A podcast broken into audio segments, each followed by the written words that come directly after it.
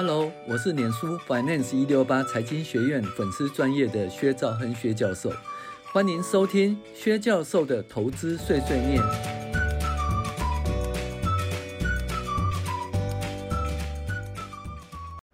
各位网友，大家好，我是薛兆亨薛教授。那我们今天来讨论理财读书会。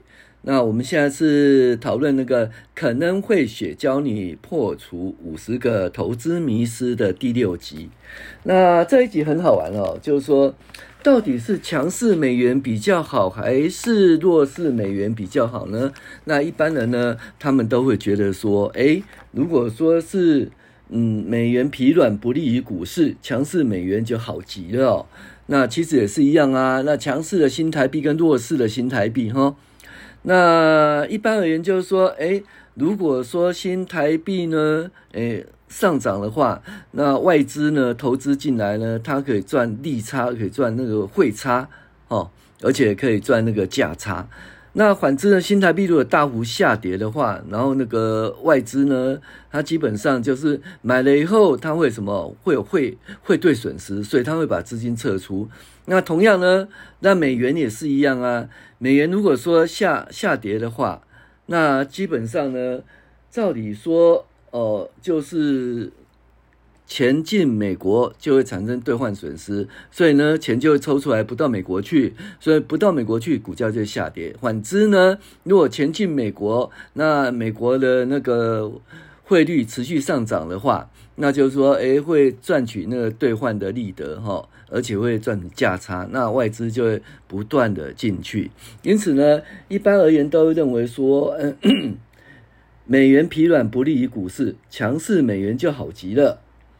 那你对这个论调呢？诶，到底觉得怎样呢？在两千年的大部分的时候，美元对英镑、欧元及美国多数的贸易伙伴哦，都是走贬。到了二零零九年呢，加拿大币呢，甚至超过美元呐、那美元真的是弱势了。那期间美元也有回升的时候，例如在二零零五年及二零零六、二零零八年的下半年。那无论如何，我们还是认为说美元贬值对股市不利哦，强势美元则是好事。那我们来看哦，二零零三年、二零零四年、二零零六年、二零零七年，多数的时候美国疲软，哈，美元疲软。股市却大涨哦，这就我们当初美元疲软哈，是不利于股市，是这种说法哈。那二零零一及二零零八年股市下跌，美国却处于强，美元处于强势。另外呢，二零零二年呢股市下滑，美元疲软。二零零五年股市上涨时，美元强势。那二零零九年呢，美元是疲缓的，但是出现强劲的反弹了。所以真相到底是如何？其实呢，真相是这样子的哈。从一九七一年以来，有百分之七十七的年份是上涨的，意思就是说，长期而言呢，美国哦有四分之三的多头哦，那四分之一的空头年哦，那所以呢。其实大家都知道，大部分的时间都是一个股市上涨远多于股市下跌的哈。那所以我们从这个数据来看，那在这个多头年的时候呢，也就是说股市上涨的时候，美元呢是有百有十五年呢是上涨，有十五年是下跌。意思就是说，不管上涨或下跌呢，它的美股都会上涨哈。那在美股下跌的时候呢，有多少？百分之十有四年是上涨，有五年是下跌。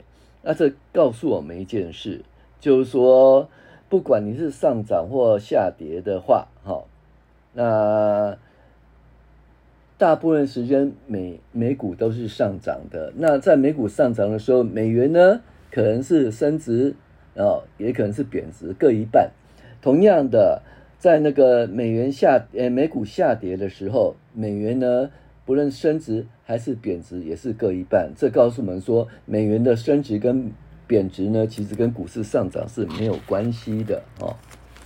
再来呢，就是说，美股上涨的时候，那其他国际的非美国股市呢，到底是不是应该下跌呢？还是应该说，嗯，要上涨？那大家想想看，如果钱都跑到美美国去的话，那其他的国家不就是要下跌吗？哦，那实际上呢，这个跟那个美元、日元、英镑哦是呃是否强势毫无关系啊。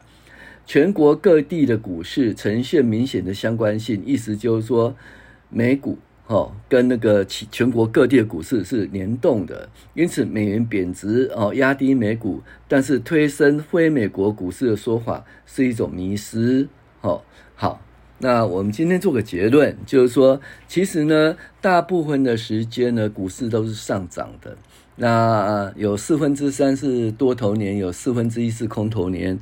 那在多头年的时候呢，其实有一半的时间美元是上涨，一半时间美元是下跌。意思告诉我们说，其实美元上涨或下跌跟股市的涨跌是无关的。好，我是薛兆恩薛教授，谢谢您的收听。